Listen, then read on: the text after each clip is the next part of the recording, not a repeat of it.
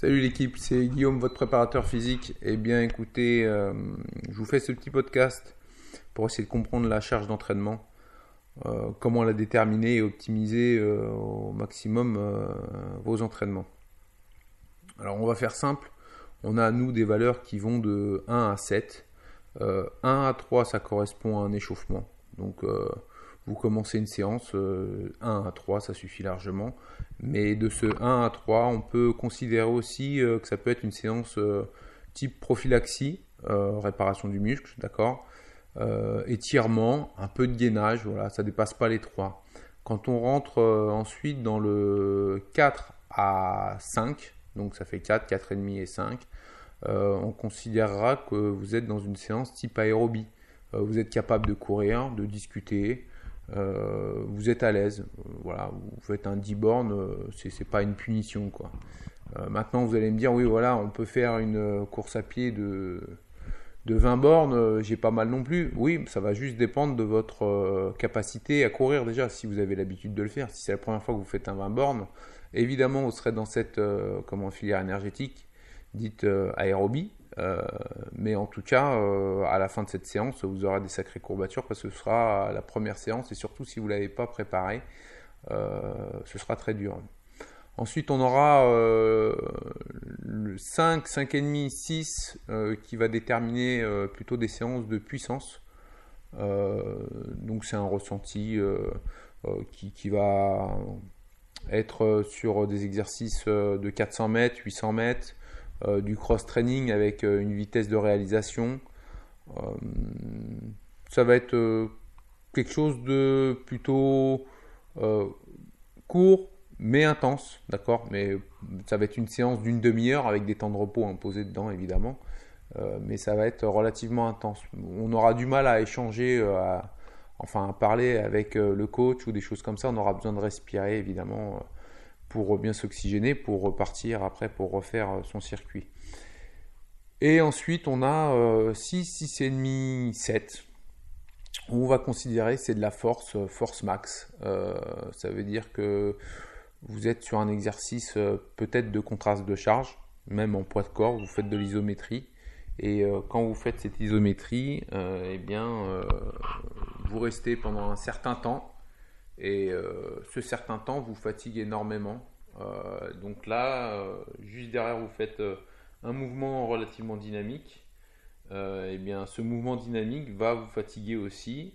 donc on, considérera que ce sera 6, 6,5. voilà, ce sera, ce sera la séance. après 7, ça voudra dire que vous avez fait votre maximum. Vous prenez une barre, euh, vous soulevez très très lourd, euh, vous faites un 100 mètres ou un 60 mètres euh, à une intensité assez élevée. Donc là, oui, ça va être très dur. si vous faites aujourd'hui, on va estimer, on vous fait une, séance classique de cross-training et que vous déterminez, enfin que, nous, on vous détermine la charge d'entraînement. Donc déjà, dans un premier temps, on va toujours estimer, nous, notre charge d'entraînement par rapport à notre public. Donc notre public, on a déterminé des codes couleurs euh, vert, bleu, orange, rouge et noir. Euh, donc ça va déterminer votre capacité à réaliser les exercices. Donc quelqu'un qui va euh, commencer dans la discipline ou dans cette activité sportive va commencer dans le vert, d'accord? Donc on va vérifier enfin les postures, la vitesse de réalisation. Donc si tout ça c'est acquis, on va pouvoir augmenter un petit peu la charge. Donc, par exemple, on commence, on dit pour un athlète euh, qui est euh, dans le vert, d'accord, qui n'a pas beaucoup de répétitions, il doit être en charge d'entraînement à 4, d'accord Et par contre, on a un athlète qui est euh, performant et qui, lui, on sait qu'il est capable de réaliser une couleur rouge, donc où il y a plus de répétitions à réaliser, et lui aussi, il faudra qu'il soit en 4. Ça veut dire que le 4 ne détermine pas la séance euh, pure, d'accord? Elle va déterminer l'état de fatigue euh, de l'athlète dans cette séance. Donc on aura diminué les quantités et les exercices pour quelqu'un qui va commencer, ce qui paraît logique, et augmenter euh, le nombre de répétitions et la vitesse de réalisation pour un confirmé. Donc si on compare les deux personnes, elles pourront déterminer sur une même séance dites de puissance ou d'aérobie ou de force, d'accord? On va pas parler de force évidemment pour un débutant, mais ils pourront dire voilà, je suis à 4 ou je suis à 5. Donc on aura deux personnes, deux profils différents, mais qui répondront euh, la même échelle de fatigue. Pourquoi? Parce qu'ils n'auront pas les mêmes euh, exercices et euh, de vitesse de réalisation. Donc pourquoi connaître la charge d'entraînement? Eh bien tout simplement, si vous faites plusieurs activités dans la journée ou même dans la semaine, hein, il est essentiel d'avoir une oscillation dans ces entraînements. C'est-à-dire vous ne pouvez pas courir allez, que ce soit même 1000 mètres tous les jours à fond, il n'y aura aucun intérêt, il n'y aura aucune progression vous courez à telle vitesse, euh, ok, vous courez peut-être vite pour ces, ce, kilomètre, mais en tout cas, ça va vite bloquer.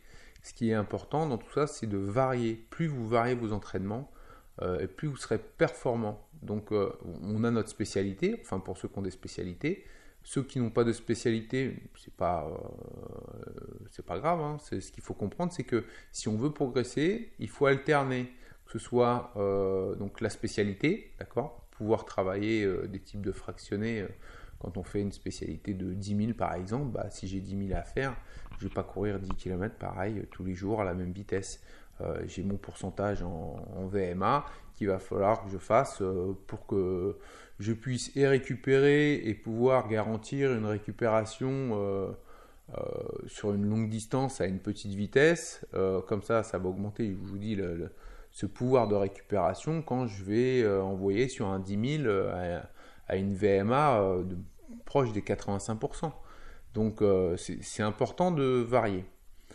ensuite, sur le renforcement musculaire, bah, évidemment, l'intensité, c'est pareil. Donc, on imagine que lundi, premier exemple, hein, lundi, je fais une séance de 400 mètres c'est une séance euh, pour moi qui est dure, d'accord? 10 euh, fois 400, je la sens passer. Hein. Donc ça, ça, me fait euh, une échelle, moi, à 6. J'ai travaillé à 6. ça, c'est le soir. Par contre, le midi, je vais nager. je fais aller entre 1 et 1 km 5 de natation. J'ai pas beaucoup de temps. C'est lié aussi à mon temps de, pratique. eh bien, ça, ça représente quoi? 3, voire 4 mais euh, ce c'est pas quelque chose de violent parce que c'est quelque chose où bah, déjà l'eau nous porte. Euh, j'ai juste à glisser. Évidemment, j'ai des mouvements à faire et une respiration, donc je vais essayer de faire en sorte plus des mouvements techniques euh, que essayer de travailler des, sprints alors que c'est n'est pas l'intérêt de la journée. Donc j'ai une première séance hebdomadaire donc, qui commence par la natation, donc qui va être à peu près à 3-4. Le soir, j'ai ma séance type 400 mètres où ça fait 6, d'accord? Et ensuite, euh, j'ai peut-être un renforcement musculaire si jamais je suis dans ma période haute où je suis capable de cumuler ces trois activités quotidiennes euh, qui euh, va être à 5, d'accord? Peu importe la séance, mais il ne faudra pas que ça dépasse les 5. Et bah, cette journée-là, si on fait la moyenne, je serai à 5,5, d'accord?